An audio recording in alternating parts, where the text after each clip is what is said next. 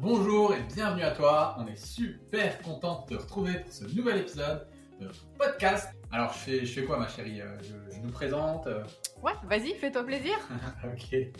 Alors, si tu ne nous connais pas, euh, ma chère et tendre et moi-même, on est experts en transformation physique, mentale et émotionnelle. Et chaque année, du coup, on aide des centaines de femmes à perdre du poids, à retrouver un équilibre dans leur vie, via le, le contenu de ce qu'on produit sur les réseaux sociaux ou via nos accompagnements. Ça, ça va, c'est clair? Ouais, c'était parfait. Alors, avant qu'on rentre dans le vif du sujet, on a juste un tout petit service de rien du tout à te demander. Si tu aimes notre travail, n'hésite pas à mettre une étoile, un j'aime ou un like en fonction de la plateforme sur laquelle tu écoutes. C'est vraiment super important pour nous, ça te prend juste deux petites secondes et on te remercie par avance. Alors comme vous le savez, nous on est des personnes qui prônons euh, le fait d'écouter son corps. Et en général, quand on dit des choses comme ça, la plupart des gens nous disent "Oui, mais Céline, Pierre, moi je sais pas écouter mon corps." Alors qu'en fait, c'est hyper simple d'écouter son corps. Il nous envoie des signaux. Vous le remarquez, j'en suis sûr et certain. Et vous allez voir en écoutant cette vidéo et on va vous expliquer ces signaux. Vous allez vous dire ah mais oui, mais en fait c'est ça. Donc c'est relativement simple et je suis sûr que vous avez peut-être déjà observé ça. Et donc on va vous expliquer comment écouter votre corps grâce à ces sept signaux pour voir si l'alimentation, le mode de vie que vous avez adopté vous convient. Donc le premier des signaux, qu'est-ce que c'est ma chérie? Alors, le premier, et moi, Oh là là, ça.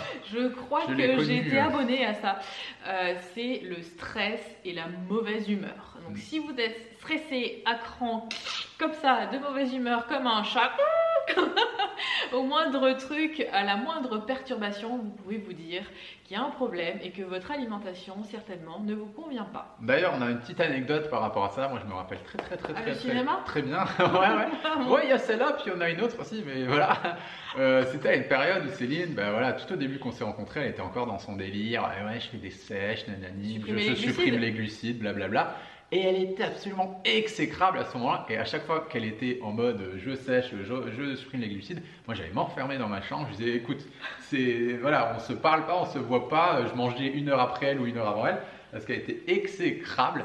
Et euh, dès qu'elle râlait, qu'elle se mettait en colère, moi je disais Ah, ah, eh, oh, t'as- t'as t'as pas arrêté les glucides, toi, qu'est-ce qui t'arrive? Et en général, je tombais droit dans le mille, elle avait arrêté les glucides. Et une fois, je me rappelle, on est allé au cinéma. C'était incroyable, elle était en mode low carb de chez low carb, euh, elle était dans ses trucs. Et il y a un couple derrière nous, on regardait un film avec la petite, je me rappelle, et il y a un couple derrière nous qui arrêtait pas de parler. Et elle s'est levée, elle a commencé à leur hurler dessus. Oh Je l'ai là pas reconnu, je dis mais qu'est-ce qui lui arrive?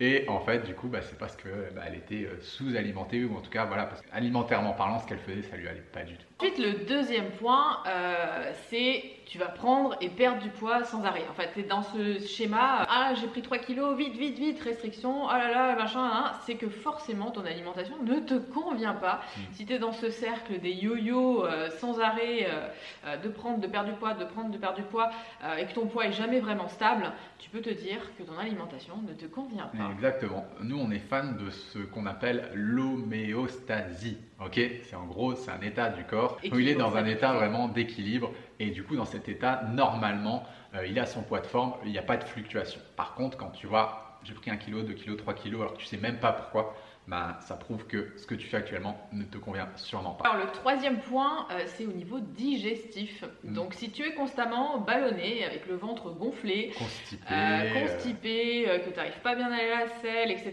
Enfin tout ce qui concerne un petit peu le système digestif. euh, pour moi, c'est que ton alimentation n'est pas non plus adaptée à toi. Alors quatrième point, bon bah là c'est plus quelque chose euh, tu vas, dont tu vas pouvoir parler toi. Ouais. Quatrièmement, c'est le cycle hormonal de la femme.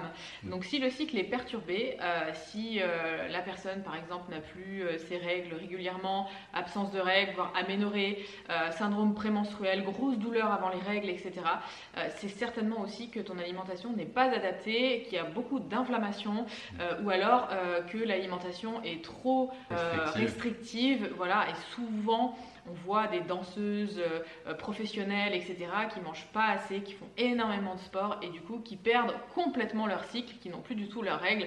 Donc ça, ça doit être un point pour moi qui doit être important et qui doit t'alerter sur le fait que ton alimentation n'est pas adaptée. Alors le cinquième point, c'est le fait d'être omnubilé par la nourriture, d'avoir une charge mentale autour de la nourriture qui est omniprésente. Ça, c'est vraiment un symptôme qui prouve que l'alimentation, elle n'est pas adaptée. Quand vous avez une alimentation qui est adaptée à vous, la charge mentale, en fait, autour de l'alimentation, elle s'en va complètement. Ça devient naturel, on n'y pense plus, on sait ce qui est bon pour nous, on le fait, et puis c'est OK. Et en fait, le fait d'avoir ces informations au niveau du mental, ce n'est pas euh, juste mental, en fait. Ça, il faut bien le comprendre. Les informations qu'on a au niveau de notre mental sont aussi des informations qui sont physiologiques envoyées par notre corps pour nous envoyer des infos et nous dire attention, là il te manque ci, il te manque ça, il te manque ça. C'est pas anodin en fait. Hein. C'est pas juste ah bah oui c'est ma tête qui a dit que.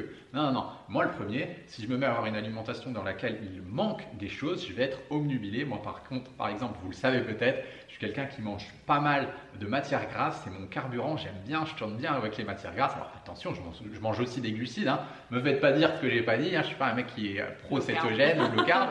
Mais en tout cas, j'ai besoin d'une bonne quantité de graisse parce que ben voilà, je sais que j'ai un système hormonal, hormonal et nerveux qui en demande beaucoup. Et je sais que si j'en mange pas suffisamment ou que je fais une alimentation qui ne me convient pas et où il y a très peu de graisse, eh ben je vais penser tu vas rêver tout de le temps.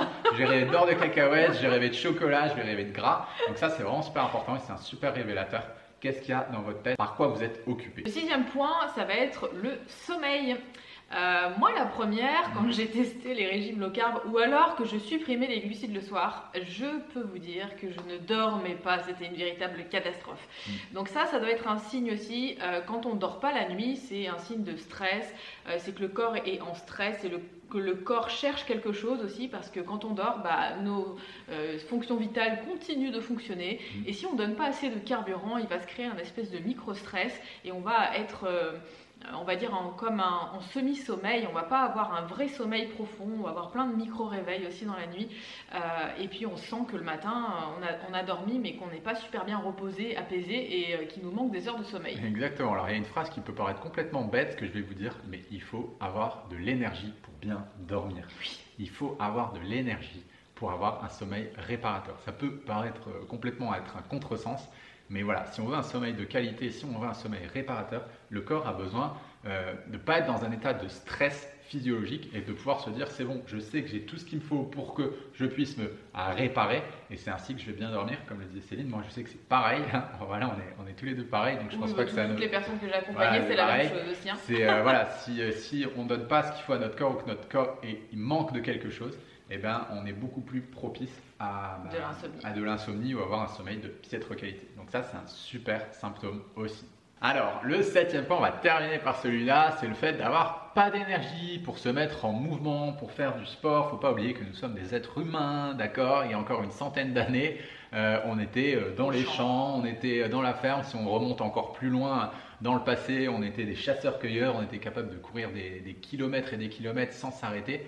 Donc l'énergie, elle est là. On est fait pour être en mouvement. On est fait pour être des forces de la nature et on n'est pas fait pour ne pas avoir d'énergie. Donc si vous remarquez que vous n'avez pas d'énergie pour monter les escaliers, pour faire du sport, pour vous mettre un petit peu en mouvement, pour faire du yoga, pour faire de la gym, pour vous occuper de vos enfants ou quoi que ce soit d'autre, c'est un symptôme, alerte, votre alimentation, il y a quelque chose qui ne va pas. Donc soit euh, on va parler de tout ce qui est index glycémique, glycémie, sucre, on va parler de, de la qualité de l'alimentation vraiment. Et puis ça peut être aussi au niveau de la quantité, soit vous mangez trop, soit vous mangez pas assez, etc.